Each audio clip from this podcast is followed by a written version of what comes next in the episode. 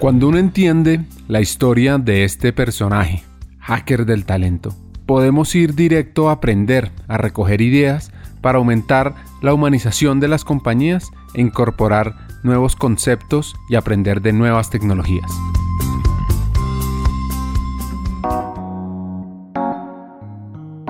El lado B arranca con el reto de crecer, con una nueva compañía y sobre todo con reflexiones sobre cómo hacer de talento humano un área estratégica en cualquier negocio. Saquen la libreta para anotar todos estos hacks.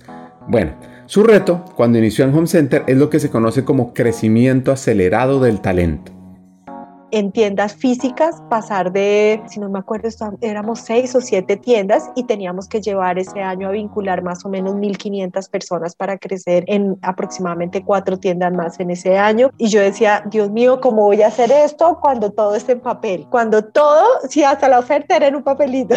o sea, yo decía, ¿qué vamos a hacer? Dios mío, esto está, eh, va a ser la locura. ¿Cómo vamos a hacer selección para 1.500 personas en un tiempo récord donde no, no hay ni siquiera plataformas tecnológicas que nos ayudaran a hacer todas las pruebas de Macover, todas las pruebas, todas eran papeles, a las chicas psicólogas no se les veían las cabezas en los escritorios de la mano de pruebas que tenían que hacer, entonces ahí me entró como un afán, entonces conociendo del negocio arranca todo el tema, lo primero que hago es conocer bien la estrategia de Sodimac, empecé a ir a las tiendas, a caminar.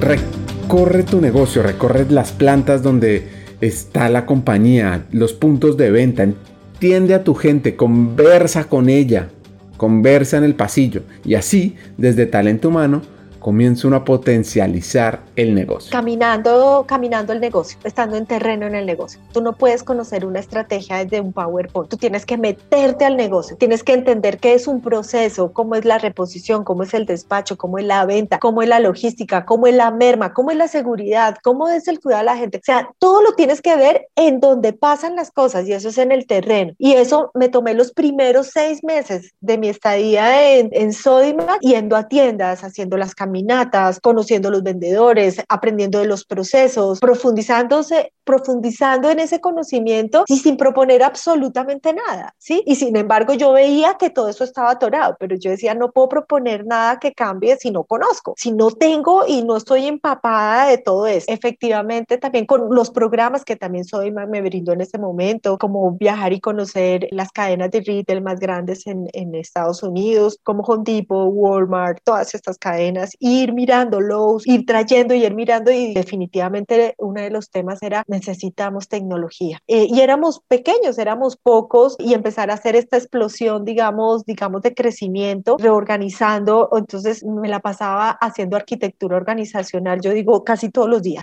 porque hoy era así, así, así, así, pero así fuimos creciendo y íbamos creciendo como flores silvestres, ¿no? Que crecen así y darle organización, entrar con todos los esquemas de estrategia, entender cómo organizábamos todo desde los sistemas de compensación, los balances scorecard, los indicadores, cómo empezamos a organizar todo esto. Adicionalmente, cómo traíamos plataformas para automatizar o por lo menos sistematizar no automatizar, sino sistematizar los procesos de gestión humana. Entonces ahí arranco con convencimientos como traje la primera plataforma de pruebas psicotécnicas directamente desde Estados Unidos acá para poder hacer los procesos de selección, digamos, sistematizados. Entonces, para poder hacer la apertura de una tienda que me tomaba a mí cuatro meses hacer un proceso de selección mientras que los contactábamos, hacíamos las bolsas de empleo, todo este estudio de mercado y demás, lo reduje casi a un mes porque pudimos contratar café internet, con tratar computadores y traer plataformas de evaluación psicotécnicas automatizadas, cosa que en Colombia no se veía, ¿sí? En muy pocas compañías encontradas en Colombia con procesos de selección ya sistematizados o pruebas psicotécnicas sistematizadas. Y allá arrancamos con una serie de negociaciones, proveedores brasileros, proveedores en Estados Unidos, proveedores en Inglaterra, que logramos encontrar y que gracias a la apertura mental que tenía en su momento Carlos Enrique, que me dio toda la ventana, digamos, de, de gestión eh,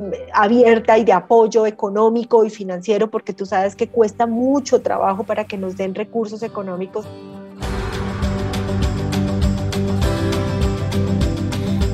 Seamos sinceros.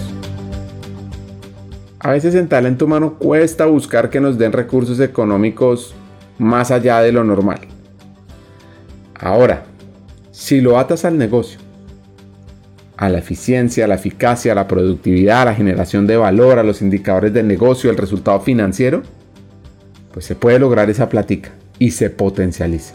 Así que Karen llegó a la junta directiva y a su CEO logrando haciendo desde, ese, desde ese recorrido, digamos, desde, desde ese caminar en el terreno y conocer las necesidades y todo, hice un planteamiento estratégico de que era imposible, que el problema no era vincular mil personas, el problema era que había que hacer una reconversión cultural, porque en menos de seis meses más eran los nuevos que los antiguos y ni los valores ni los procesos estaban al mismo ritmo. Y hacer todo este diagnóstico y poderle presentar a él y decirle no solamente lo que estaba pasando, el gran monstruo que estábamos enfrentando y adicionalmente las soluciones que ya había encontrado en este benchmark para poder hacer y cuánto eso podía costarnos y en qué plazo podíamos llevar a la organización a ese nivel de estadio, nos permitió hacer una buena presentación estratégica ante la junta directiva y tomar los recursos apropiados para ello. Eso, digamos, fueron, fueron momentos súper bonitos porque yo nunca me había imaginado que la organización tuviera tantos, digamos, retrasos, ¿sí? En eso. Y volverla poner en sintonía también fue duro. Entonces, y fue peleado. O sea, tú sabes, en el retail no hay cosa gratuita, tú tienes que demostrar eso como crea valor. Y en la medida en que se fue viendo, fueron apostando. Entonces, ganarse, ganarse la credibilidad, ganarse la consistencia de que los resultados acompañaban esa, la gestión, ganar, eso fueron luchas internas difíciles de mantener, pero conversaciones que nos permitieron siempre con la mirada estratégica de decir que un negocio no se acompaña solamente porque tengas claro una ruta comercial o de venta. Tienes que tener las rutas también que acompaña el otro valor que es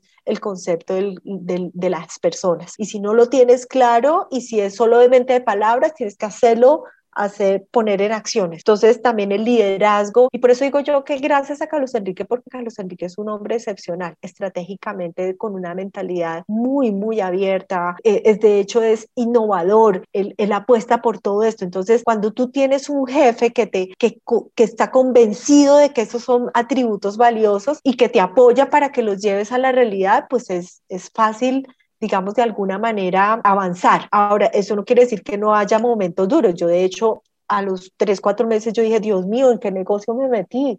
Esto no es como Corona que tenía una serie de Dios mío, esto para mí fue muy duro, muy difícil, pero esa misma dificultad va generando la adrenalina que yo creo que tenemos todos los que trabajamos en negocios comerciales, la adrenalina de esto no nos puede quedar grande, esto vamos a tener que trabajarlo, vamos a tener que pensar diferente. Aquí es donde venga que aquí nos sirven los Six Sigma, los Lean Sigma, los todos los Sigmas en su momento, aquí es donde me sirve esto y entonces traer todo ese conocimiento me, me, me ayudó montones. Estudiamos con los grandes, con, con la Universidad de Babson, aprendimos modelos de gestión para el retail como los hacían los grandes jugadores, Home Depot y demás y estar en el rol estratégico de participar en el diseño de la estrategia de la organización, aprender de cómo se hacen los procesos comerciales, operacionales, de crecimiento y de expansión, sumergirte en eso, no desde cuántas personas voy a contratar, sino de cómo debemos diseñar una organización para eso, es fundamental. O sea, si tú no te involucras con tu equipo de gerencia en todos los temas, así a los demás les talle, porque me acuerdo que al principio me decían, pero ¿qué hace la gestión día no sentir ese tipo de, voy a decirlo así, como de discriminación profesional que nos hacían, solían hacer por ser o mujer o de gestión humana?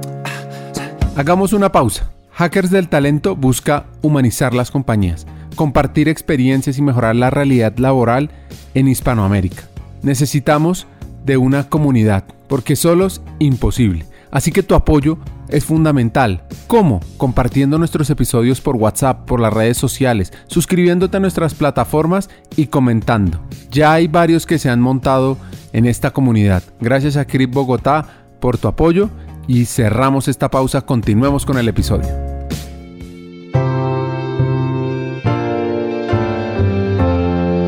Resultados, ruta de las personas, liderazgo de un CEO que le apuesta al talento y te cree. Eso es fundamental, porque es que en talento humano nada nos queda grande.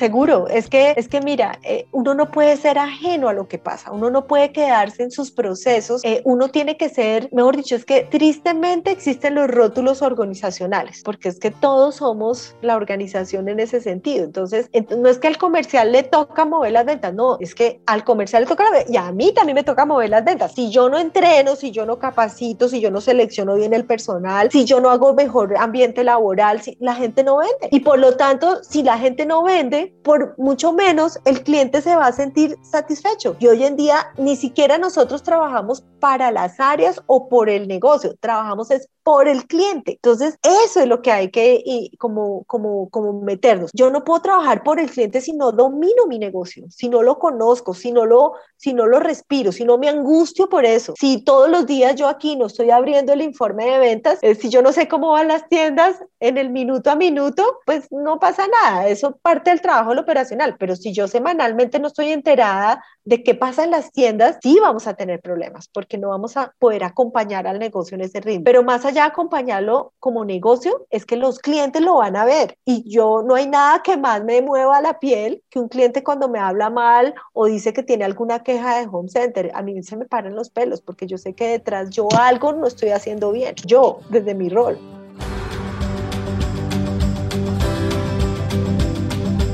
Bueno, sacaron la libreta. Hay dos consejos simples y potentes que vienen a continuación. Pues mira, yo creo que el mejor consejo eh, que me han podido dar eh, es mi esposo, me ha dicho, sé tú misma. El mejor consejo que yo doy es que hay que prepararse. Para mí la educación es fundamental, que uno tiene que estar preparado. Sé tú mismo y debes estar preparado, porque ahí marca la diferencia una reflexión final antes de llegar a los hacks.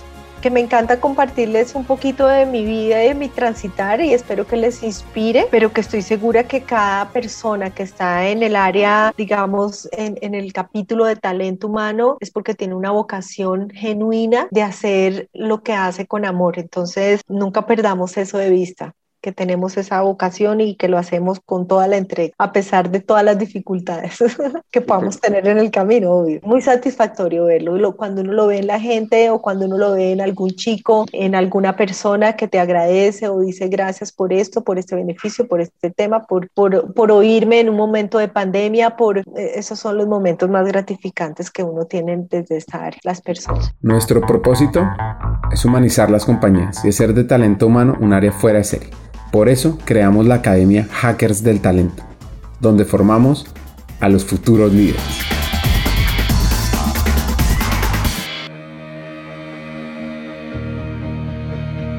Karen Grijalva tiene una historia de vida fascinante, o sea, vivir por diferentes ciudades colombianas, Corea, después volver a Bogotá, multinacionales, y nos deja muchos aprendizajes clave para los retos de hoy. Acá van mis tres hacks. El primero, sé tú mismo y busca siempre estar preparado. Es decir, busca tu autenticidad y siempre aprende de la vida, tu profesión y el crecimiento personal para aprovechar las oportunidades y diferenciarte. El segundo, la experiencia del empleado. Es fundamental, tanto en los buenos momentos, donde atraemos, vinculamos de forma inspirada gente nueva, que es uno de los grandes retos que hoy tienen las áreas de talento humano, pero también cuando vemos hacer reducciones y cambios en la estructura, donde las personas dejan la compañía. Y ahí se marca también la diferencia. Y por último, el poder de la adaptabilidad. Esto parte de las experiencias de vida que vas eligiendo y vas seleccionando, de probar nuevas culturas, de aprender nuevos idiomas, de conocer gente diferente a ti. Ese AQ, ese cociente de adaptabilidad, es hoy más necesario que nunca. Así que trabájalo día a día. Hasta un siguiente episodio y sigamos hackeando el talento.